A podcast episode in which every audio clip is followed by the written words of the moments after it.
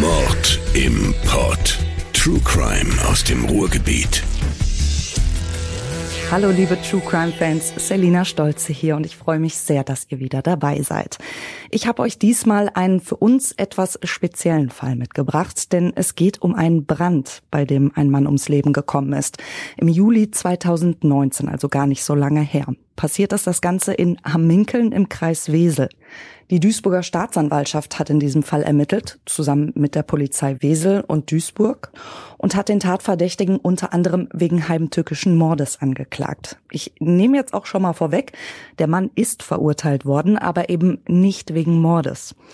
Es geht also heute auch um das Warum, also warum ein Mordurteil in diesem Fall nicht möglich war und warum er überhaupt wegen Mordes angeklagt wurde. Außerdem möchte ich gerne über das Feuer als Tatwaffe sprechen.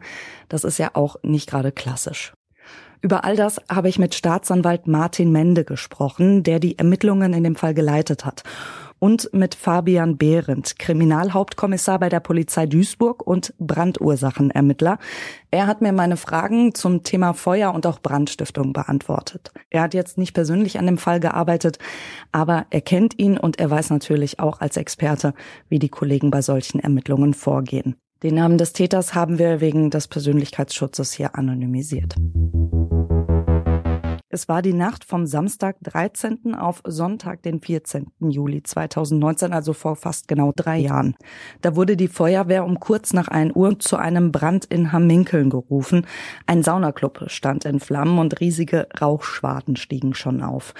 Der Saunaclub, ja, das war im Grunde ein Bordell am nördlichen Rand von Hamminkeln, also in einer Art Gewerbe- und Geschäftsgebiet. Das war ein Bungalowartiges großes Gebäude und ich sage bewusst war, denn dieses Gebäude wurde durch den Brand fast völlig zerstört und später dann auch abgerissen. Online findet ihr aber noch einige Bilder, vor allem aus dieser Nacht, die auch das Ausmaß des Feuers zeigen. Die Löscharbeiten, die waren entsprechend schwierig, sagt Staatsanwalt Martin Mende. Das Feuer hat sich also sehr schnell ausgebreitet in diesem Gebäude. Es gab also genug äh, Gelegenheiten, ähm, dass eben Luft dazu kam. Es ist erforderlich, dass Sauerstoff hinzutritt. Also der Brand konnte sich also immer wieder selber nähern an der zutretenden Luft, an dem Sauerstoff. Und es gab ähm, vielfach so eingezogene Zwischendecken, in denen sich dann Brandnester äh, festgesetzt hatten, die dann wiederum teilweise vor sich äh, so hingekokelt haben, sage ich mal ganz untechnisch. Dann hatte man an einer anderen Stelle das Feuer im Griff, dann ging es an einer wiederum anderen Stelle los. Also man war immer so ein bisschen hinterher und konnte gerade diese Zwischendeckenbereiche ähm, sehr schlecht äh, aus feuerwehrtechnischer Sicht angehen. Dazu kam, und das machte dann auch Schlagzeilen, wurden die Einsatzkräfte auch noch von drei Männern bei der Arbeit behindert. Laut mehrerer Medienberichte sollen die den Feuerwehrleuten Schläuche abgenommen und sich damit gegenseitig nass gespritzt haben. Die Polizei hat die Männer daraufhin in Gewahrsam genommen. Insgesamt waren die Einsatzkräfte bis in den Tag hinein beschäftigt. Der materielle Schaden ist ja das eine, aber als es eben zu brennen anfing, waren auch noch Menschen in dem Saunaclub. Wie viele genau, konnte mir Staatsanwalt Mende im Gespräch nicht genau sagen. Es sei aber eine mittlere zweistellige Personenzahl gewesen. Der Feueralarm, der funktionierte glücklicherweise, sodass fast alle sich rechtzeitig nach draußen retten konnten, aber eben nur fast alle. Einer hat es leider nicht geschafft. Das haben die Einsatzkräfte dann anhand einer Kundenliste relativ schnell festgestellt. Das war ein 64-jähriger Niederländer, ein Stammgast, der von den Frauen auch ganz liebevoll Opi genannt wurde. Der 64-jährige Niederländer wollte nochmal zurück auf sein Zimmer oder zurück an eine andere Örtlichkeit, um irgendwelche Kleidungsgegenstände zu holen, da er naturgemäß nicht ganz voll bekleidet war in dem Moment, als das Feuer da ausbrach. Und das ist ihm dann wohl zumindest mit zum Verhängnis geworden. Dafür war die Zeit einfach zu knapp. Es gab Videoanlagen in der gesamten Saunaclub-Anlage und die wir natürlich auch später gesichert haben, uns angucken konnten im Rahmen der Hauptverhandlung. Und da gab es also zwei wirklich sehr beeindruckende Videos, wo man wirklich sieht, wie diese Rauchwelle, also wirklich wie ein, ja, wie ein, ein D-Zug äh, durch diese Räumlichkeiten fährt. Also man hat ab einem gewissen Punkt einfach auch nur eine sehr, sehr, sehr reduzierte Chance. Wenn man einmal in diesem Rauch, man verliert sehr schnell die Orientierung, man gerät natürlich auch in Panik, man wird natürlich auch körperlich nicht gerade fitter durch das, was man da einatmet. Und ähm, dann ist es, glaube ich, tatsächlich so, dass die Leute neben der, ja, neben dem nicht mehr atmen können, eben sehr schnell bewusstlos werden und dann tatsächlich äh, keine Chance mehr haben, sich zu retten. Sobald die Einsatzkräfte die Möglichkeit dazu hatten, sagt Mende, sind die Feuerwehrleute auch rein ins Gebäude, um den Mann zu suchen. Gefunden haben sie ihn aber nur noch leblos. Es wurde offenbar auch noch versucht, ihn zu reanimieren, aber er starb noch am Brandort.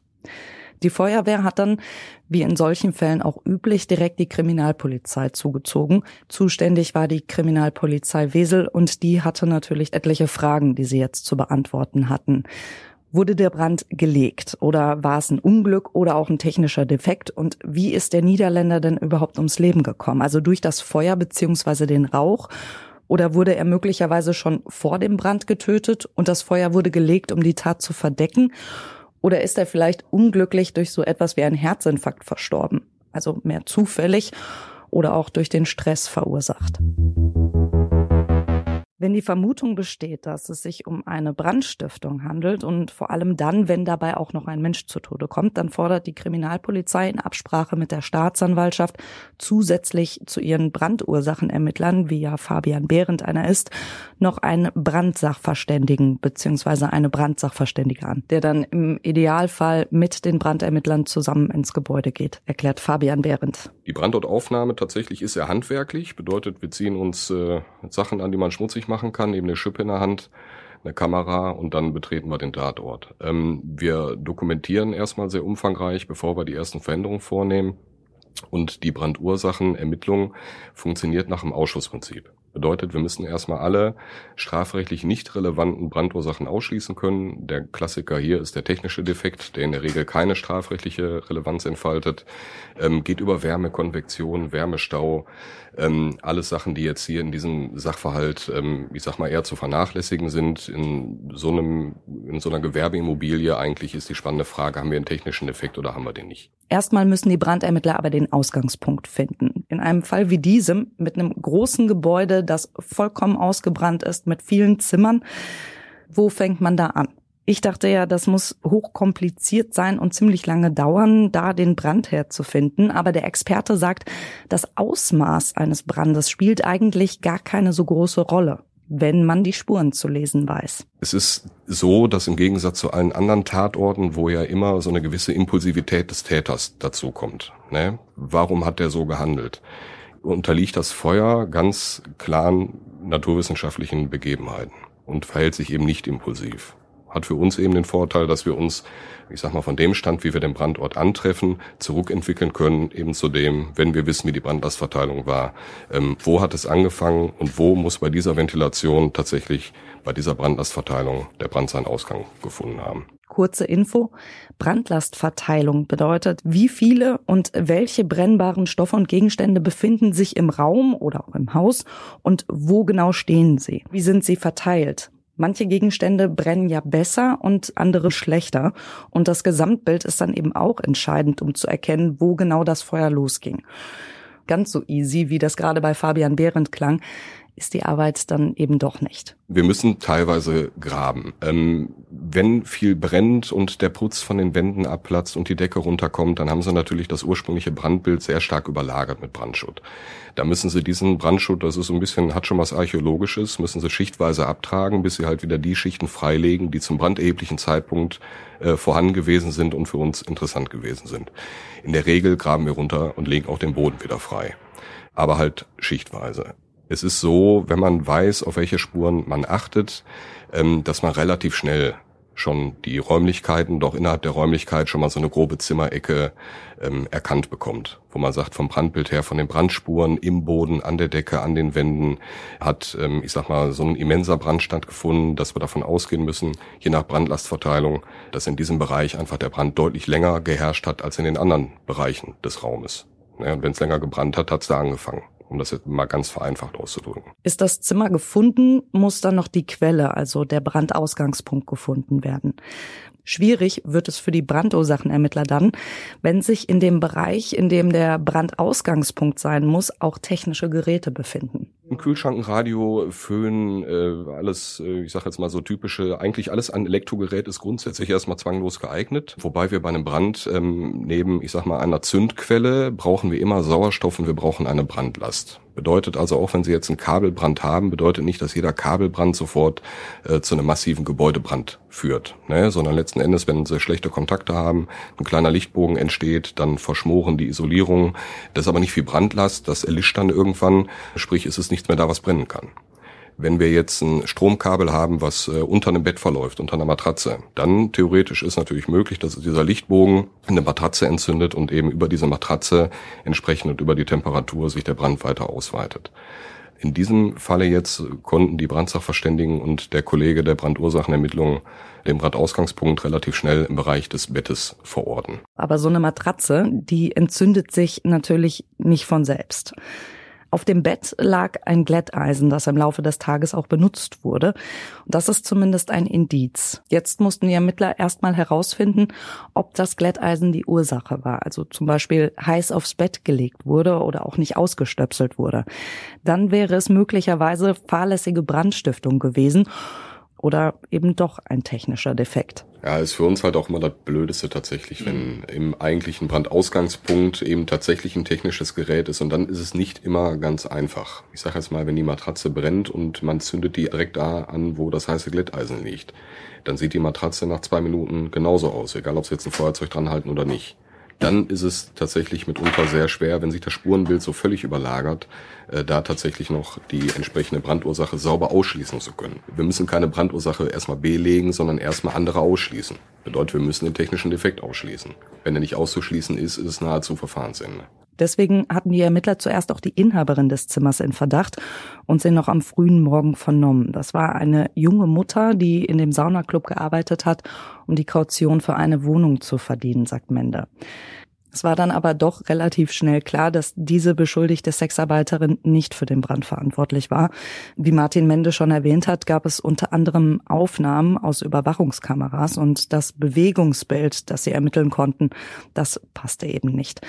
Außerdem stellten die Brandexperten dann fest, dass das Glätteisen nicht der Ausgangspunkt des Feuers war. Brandursache musste was anderes gewesen sein, und zwar eine Glut oder eine Flamme. Denn das Glätteisen, erinnert sich Mende, war nämlich nicht so stark verbrannt, wie es hätte sein müssen, wenn es der Ausgangspunkt gewesen wäre. Und Behrendt erklärt, man muss sich das so vorstellen, dass es beim Brand genau eben gar nicht nur äh, darum geht, was man sieht, sondern auch ganz viel darum, was man nicht sieht. Also was ist weg, und das, was weg ist, also wirklich weggebrannt ist, eben auch einer wahnsinnigen thermischen Aufschlagung ausgesetzt gewesen ist. Ne, bedeutet in der Regel ist das, was äh, brandverursachend war, nicht mehr da. In dem Moment, wo so so ein Glätteisen, da sind ja ganz viele Materialien vorhanden, Kunststoffe und auch dünne Metalle. Aluminium verbrennt schon bei 600, 650 Grad, die einfach nicht darauf ausgelegt sind, diese hohen Temperaturen auszuhalten. Ich sag mal, bis jetzt auf diese Keramik äh, Kacheln, die die Haare tatsächlich glätten. Aber müsste man da tatsächlich erwarten, wenn es im Brandausgangspunkt gelegen hat, dass die Matratze entzündet und die Matratze mit einer wahnsinnigen Brandlast, die brennt sehr heiß, ähm, die ganze Zeit eben auf dieses Glätteisen einwirkt, dann, dann ist eben ganz viel weg alles, was an Kunststoffen da ist, müsste zu erwarten sein, dass es wirklich vollständig weggebrannt ist. Während die Ermittler am Brandort noch weiter Untersuchungen durchführen, obduziert ein Gerichtsmediziner den Leichnam des verstorbenen Niederländers, um herauszufinden, ob er jetzt durch den Brand starb oder eben vielleicht durch eine andere Ursache, eine Verletzung oder einen medizinischen Notfall oder ähnliches. In so einem Fall müssen die Ermittler natürlich alles in Betracht ziehen und die Möglichkeiten dann nach und nach ausschließen.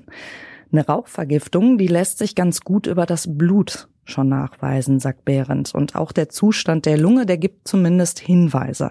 Aber Gerichtsmediziner führen in solchen Fällen grundsätzlich eine vollständige Obduktion durch, um eben nichts zu übersehen. Also die schauen sich alles an und öffnen auch immer Kopf, Brust und Bauchhöhle. Bei Bränden stellt sich dann natürlich auch die Frage, wenn man alles andere ausgeschlossen hat, ist er verbrannt oder hat er eine Rauchvergiftung? Und die größte Gefahr, die geht auch tatsächlich vom Rauch aus und nicht von den Flammen. Ein Feuer verbraucht wahnsinnig viel Sauerstoff. Wir haben eigentlich bei Bränden immer eine ganz erhebliche Sauerstoffunterversorgung und je weniger Sauerstoff zur Verfügung stellt, umso unsauberer wird die eigentliche Verbrennung. Und das ist eigentlich dieser schwarze, dichte Rauch, den Sie da sehen. Das sind unvollständig verbrannte Kohlenstoffpartikel, ähm, die sehr heiß äh, in diesen Rauchgasen gebunden sind. Ähm, und was wir halt haben, ist Kohlenmonoxid. Kohlenmonoxid hat eine sehr, sehr hohe Affinität zum Blut und verdrängt eigentlich den Sauerstoff. Bedeutet, sie nehmen Kohlenmonoxid auf, indem sie tief einatmen. Es bindet sich sehr stark an das Blut und der Körper ist nicht mehr dazu in der Lage, über das normale Atmen noch Sauerstoff aufzunehmen. Ähm, hat den Vorteil, die Leute werden sehr schnell bewusstlos. Also man sagt immer so zwei, drei, vier tiefe Atemzüge dann ist das Bewusstsein eigentlich weg, hat den Vorteil, dass wir ganz selten wirklich die Problematik haben, dass die Leute an Brandverletzungen versterben. Glücklicherweise. Das bedeutet, vom eigentlichen Todeseintritt bekommen sie häufig gar nicht mehr viel mit. So war es dann eben auch in diesem Fall. Also der 64-jährige Niederländer starb durch eine Rauchvergiftung, also durch den Brand. Aber wer oder was war für diesen Brand verantwortlich? Die Videoaufnahmen aus dem Saunaclub, die führten die Ermittler dann zu einem Tatverdächtigen, sagt Mende. Bei einer ersten Grobsichtung war direkt aufgefallen, dass es äh, eine Person gab, die von außen, nachdem sie also zunächst ums Gebäude rumgelaufen war, längere Zeit lang, ähm, zweimal in ein Fenster in diesem Saunaclub wieder eingestiegen war. Und sehr schnell war aufgrund der örtlichen Lage klar, dass es sich um das Zimmer handelte, in dem der Brand am Ende entstanden ist. Sodass wir also mit hoher Wahrscheinlichkeit, zu diesem Zeitpunkt bisher nur mit hoher Wahrscheinlichkeit sagen konnte, wohl nicht das Plätteisen, weil das einfach aufgrund der Vernehmung und der Antreffsituation und der Bewertungssituation vor Ort ausschien. Und zusätzlich hatten wir dann die weitere Erkenntnisquelle, da steigt jemand von außen zweimal in diesen Raum ein und 30 Sekunden nachdem er zum zweiten Mal diesen Raum verlässt, steht dieses Ding lichterloh in Flammen. Die Kriminalpolizei vernimmt natürlich auch die Menschen vor Ort und sichtet weiter das Material. Und wir hatten sehr schnell ähm, Erkenntnisse darauf, dass an diesem Abend, kurz bevor es zum Brand gekommen ist, eine Gruppe von, ich glaube, es waren fünf oder sechs Männern, die dort einen Junggesellenabschied gefeiert haben, dass die Gast in diesem Saunaclub gewesen sind. Und man konnte aufgrund der Videos vom Betreten des Saunaclubs und teilweise vom Verlassen des Saunaclubs und auch von den Personalien, die am Ende ja festgestellt wurden von Leuten, die sich noch vor Ort befunden haben, konnte man sehr schnell ähm, ja eine Gruppe von Personen ermitteln, die eben in Betracht kamen, Mitglieder dieses Junggesellenabschieds gewesen zu sein. Und darüber hinaus war dann sehr schnell klar, dass wir eine Person namentlich äh, im Verdacht hatten, diese Person gewesen zu sein. Das hat sich aber nicht in der Nacht und auch nicht am nächsten Tag erledigt, sondern das hat eben ja durchaus ein paar Stunden gedauert, weil sie da ja doch auch intensive Ermittlungen anstrengen mussten. Als wir irgendwann aber eine Idee hatten, wer diese Person gewesen ist, ist es tatsächlich in dem Fall, weil wir ihn ja vor Ort nicht hatten, wir aber wussten, was er beruflich macht, über eine ja sehr einfache Geschichte in dem Fall erfolgt, die vielleicht ein bisschen ungewöhnlich war, die aber in dem konkreten Fall uns einfach die sachgerechte Lösung schien.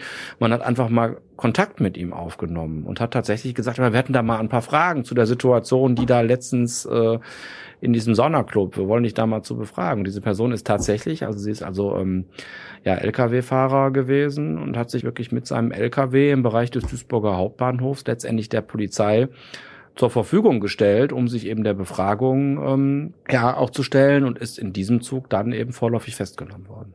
Diesen Verdächtigen nennen wir hier Marek B. Er kommt aus Förde, ein deutscher Familienvater und zur Tatzeit 43 Jahre alt.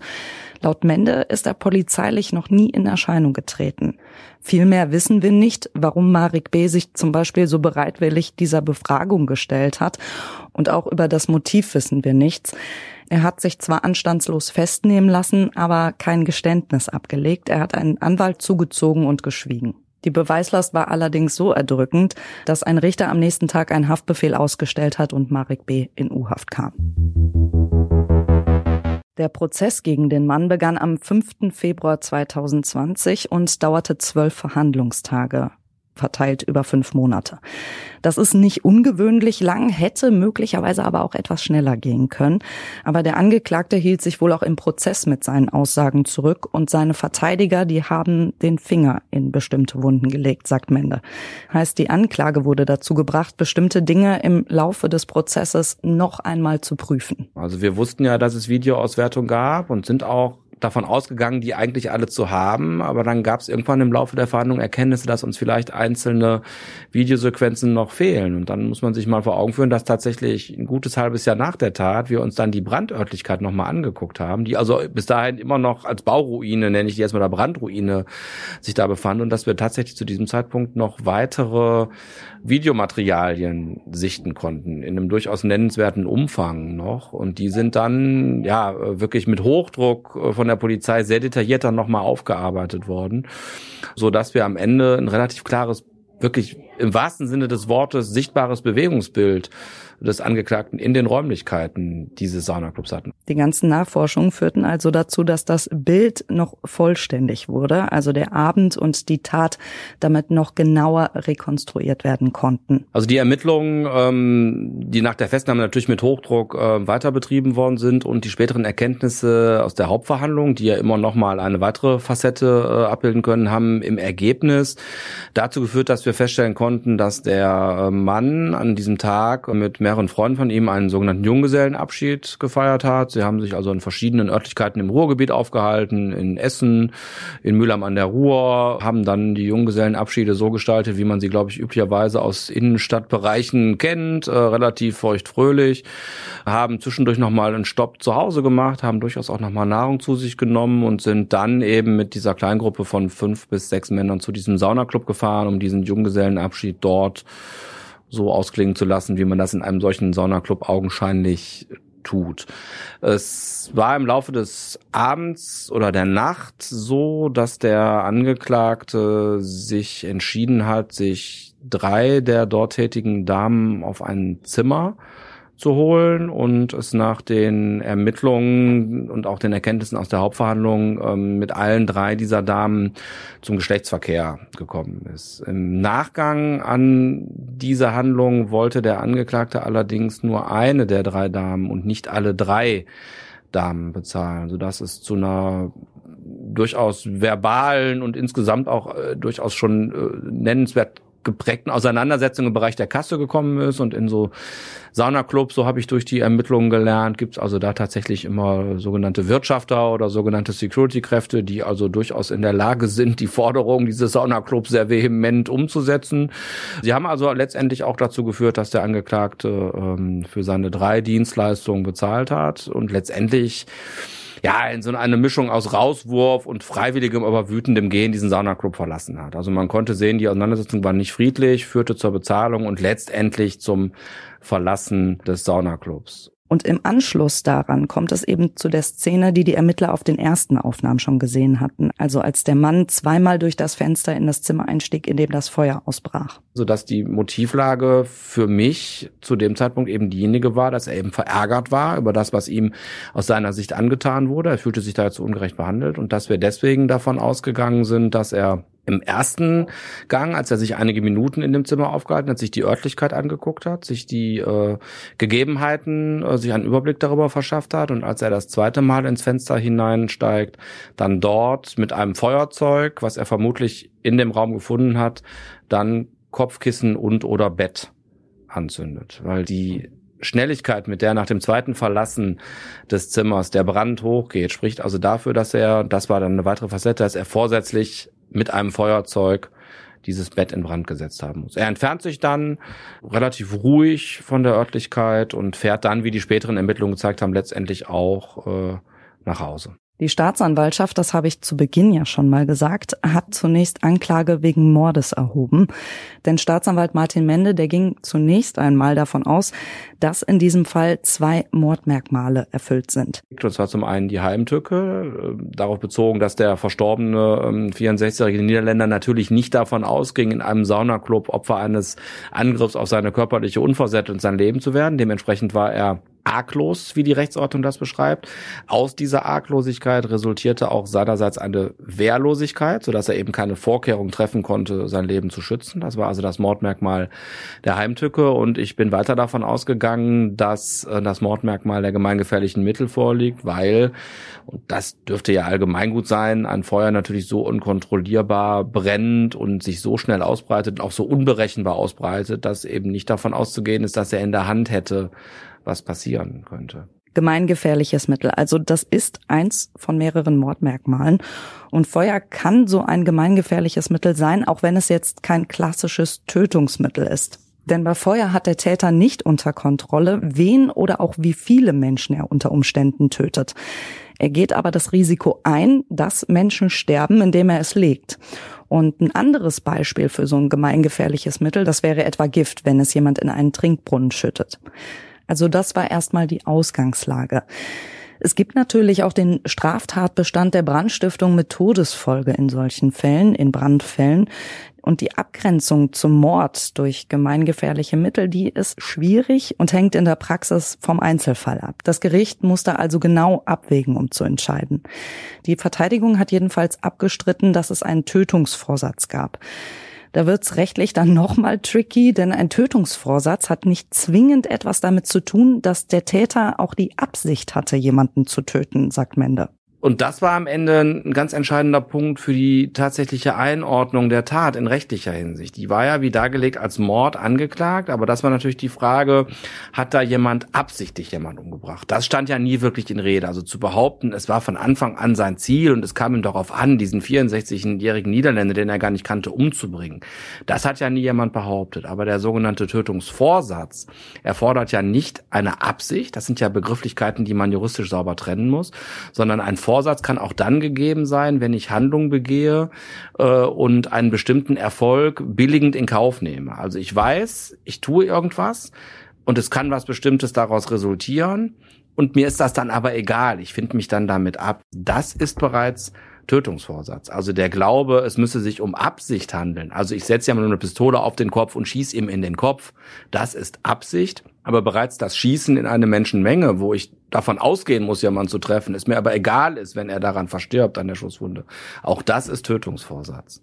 Und um dieses Problem des Tötungsvorsatzes ging es dann in der Hauptverhandlung sehr intensiv und es war auch eigentlich allen Beteiligten, und da hat die Verteidigung an dieser Stelle tatsächlich auch einen guten Job gemacht, wobei es allen Beteiligten sehr schnell klar war, dass man den Tötungsvorsatz als solches nicht würde durchbringen können. Und zwar deswegen nicht würde durchbringen können, weil man ja dann davon ausgehen musste, wenn er dachte, okay, egal wer jetzt noch in dem Saunaclub drin ist, der wird an dem Feuer, was ich gelegt habe, versterben, dann hätte er ja vier seiner besten Freunde damit quasi dem Tode preisgeben müssen. Und da muss man ja mal sagen, natürlich gibt es Leute, die das so tun. Aber da hatten wir bei dem Angeklagten, der bisher unbestraft war, der auch ja sonst irgendwie nicht durch irgendwelche völlig atypischen Verhaltensweisen aufgefallen war, hatten wir bei diesem Angeklagten gar keinen Anhaltspunkt. Und das ist dann ein sogenannter vorsatzkritischer Faktor. Also man muss sich das wirklich ganz vereinfacht gesagt fragen, ist das denn naheliegend, dass jemand die Tötung von Personen in Kauf nimmt, wenn er eigentlich dabei genau überblickt, dass eigentlich seine besten Freunde draufgehen könnten? Und wenn man sich das einfach mal wirklich auf der Zunge zergehen lässt und das einfach mal lebensnah und einfach auch mal nach ganz normalen menschlichen Dimensionen bewertet, wird man zum Schluss kommen müssen, zu dem dann die Kammer, die Staatsanwaltschaft und die Verteidigung übereinstimmend gekommen sind, dass das dann kein Tötungsvorsatz war, sondern es ist dann die sogenannte bewusste Fahrlässigkeit. Ich weiß, da kann was passieren durch ein Feuer. Ich gehe aber davon aus, dass mindestens keiner zu Tode kommt. Natürlich hat er überblickt, dass dieses Feuer da Schaden anrichten kann. Natürlich hat er überblickt, dass das stinkt und qualmt und dass man am Ende vermutlich diesen Saunaclub auch nicht mehr benutzen kann. Aber die Frage, was jetzt den Mord angeht, hatte er wirklich den Tötungsvorsatz? Das hat der weitere Gang der Ermittlungen sehr klar zutage gebracht, dass das entgegen der ursprünglichen Annahme nicht der Fall gewesen ist. Also musste Staatsanwalt Mende dann im Laufe des Prozesses auch einsehen, dass Mord in diesem Fall wohl nicht gerechtfertigt war. Also wie gesagt, es ist im Fall von Brandstiftung, das sehen wir hier sehr gut, manchmal extrem schwierig, das zu trennen und zu unterscheiden. Also es spielen einfach enorm viele Faktoren eine Rolle bei der Urteilsfindung. Das Gericht hat dann, wie von Martin Mendel schon vorhergesehen, Marek B. am 6. Juli 2020 nicht wegen Mordes, sondern eben wegen Brandstiftung mit Todesfolge verurteilt. Seine Strafe sechs Jahre und die Unterbringung in einer Entziehungsanstalt. Eigentlich steht ja auf Brandstiftung mit Todesfolge eine Freiheitsstrafe von mindestens zehn Jahren.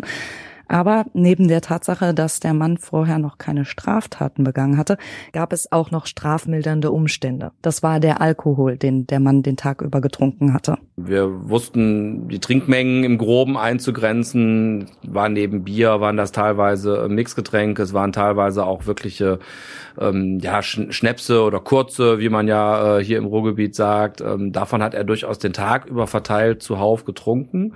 Man konnte an bestimmten Verhaltensweisen in dem Sauna Saunaclub durchaus auch merken, dass er betrunken war. Man konnte ihn ein, zwei ähm, ja, taumeln oder stolpern sehen. Man konnte sehen in Situationen, als er sich versuchte zu be- und entkleiden, dass er durchaus äh, Probleme mit der feinen äh, Motorik hatte. Man konnte andererseits ja mindestens feststellen, dass er imstande war, sich die drei dort tätigen Damen auf ein Zimmer äh, zu holen, das also auch als sehr bewussten Auswahlakt zu machen. Man konnte auch feststellen, dass er, obwohl er von eher kleiner Statur war, sehr gut in dieses etwas höher gelegene Fenster hinein und auch wieder herauskam, also ohne dass er da zu Fall gekommen wäre. Also es gab also durchaus Faktoren, die ihn als ausgesprochen betrunken darstellten. Es war aber auch relativ schnell sichtbar und das wurde uns also auch vom Sachverständigen entsprechend so bestätigt und das haben wir uns auch äh, aus eigener Überzeugung klar machen können, dass er durchaus noch in der Lage war zu agieren. Deswegen eben auch nicht schuldunfähig. Und das Gericht hat ihn auch aus gutem Grund zu zwei Jahren in einer Entziehungsanstalt verurteilt. Weil die Ermittlungen und auch die Ausführungen zur Person, an denen der Angeklagte also auch mitgewirkt hat, dass wir da ein Bild von ihm bekommen, dazu führten, dass der Angeklagte ja durchaus öfter mal Alkohol konsumiert und durchaus auch dann mal Sachen macht, die ein bisschen seltsamer sind. Und andererseits war er, sobald er keinen Alkohol trank, ein ganz friedlicher, ein sehr liebevoller Familienvater, ein unter Kollegen und Freunden sehr geschätzter, ruhiger Mensch. Der Alkohol machte ihn dann durchaus aber ein bisschen impulsiver, ein bisschen sprunghafter, führte dann schon dazu, dass er Verhaltensweisen an den Tag legte, ja, die durchaus auffällig waren. Marek B.'s Alkoholerkrankung, die war vorher noch nicht behandelt worden und die Sachverständigen sind davon ausgegangen, dass es dadurch wieder zu impulsiven Reaktionen kommen könnte in Zukunft und wenn Marek B. keinen Entzug und keine Therapie macht, dann können sie eben nicht ausschließen, dass er wieder straffällig wird. Aktuell ist Marek B. auch noch in dieser Entziehungsanstalt, aber möglicherweise nicht mehr allzu lang. Er führt sich gut, sagt Mende, nimmt die Hilfe wohl auch dankbar an und bereue seine Tat, heißt das. Da Marek B. dort jetzt schon seit ungefähr zwei Jahren sitzt und davor ja schon in U-Haft saß, könnte dann die restliche Strafe zur Bewährung ausgesetzt werden. Heißt möglicherweise noch in diesem Jahr. Wie man an der Stelle insgesamt mal sagen muss, dass wir natürlich einen Angeklagten hatten, der natürlich Schuld auf sich geladen hat, aber natürlich an dem Tag auch ein klein bisschen Pech hatte. Also ihm sind natürlich ein Stück weit die Sicherungen durchgekommen. Wir reden ja nicht von jemandem notorisch Schwerkriminellen, sondern von jemandem, der einen großen Fehler begangen hat an dem Tag. Das ist ihm, glaube ich, auch selbstbewusst. Der aber natürlich neben der Sanktionierung, die ein Staat herbeiführen muss, aber natürlich andererseits auch die Hilfe des Staates verdient hat. Und dafür ist diese Kombination aus Freiheitsstrafe und äh, Unterbringen in Entziehungsanstalt auch genau die richtige Dimension und zeigt einfach auch, finde ich, ähm, ja, wie sich ein Staat zu verhalten hat, der das Gewaltmonopol für sich zu reklamieren hat, aber andererseits sich auch darum zu kümmern hat, dass die Leute, die Probleme haben, dass denen Hilfe zuteil wird. Ihr Lieben, das war sie auch schon wieder, unsere aktuelle Folge Mord im Pott. Wenn es euch gefallen hat und ihr unseren Podcast unterstützen wollt, dann lasst doch gerne mal ein paar Punkte, Sterne, was auch immer da, auf welcher Plattform ihr uns auch immer hört. Und wenn ihr Fragen an uns habt, Anregungen oder Ideen, dann schreibt uns doch auf Instagram oder Facebook. Wir lesen auch wirklich jede einzelne Nachricht und jeden einzelnen Kommentar, auch wenn wir nicht immer direkt antworten können. Wir lesen sie alle und wir freuen uns über eure Nachrichten. Bis ganz bald. Lasst es euch gut gehen. Mord im Pod. True Crime aus dem Ruhrgebiet.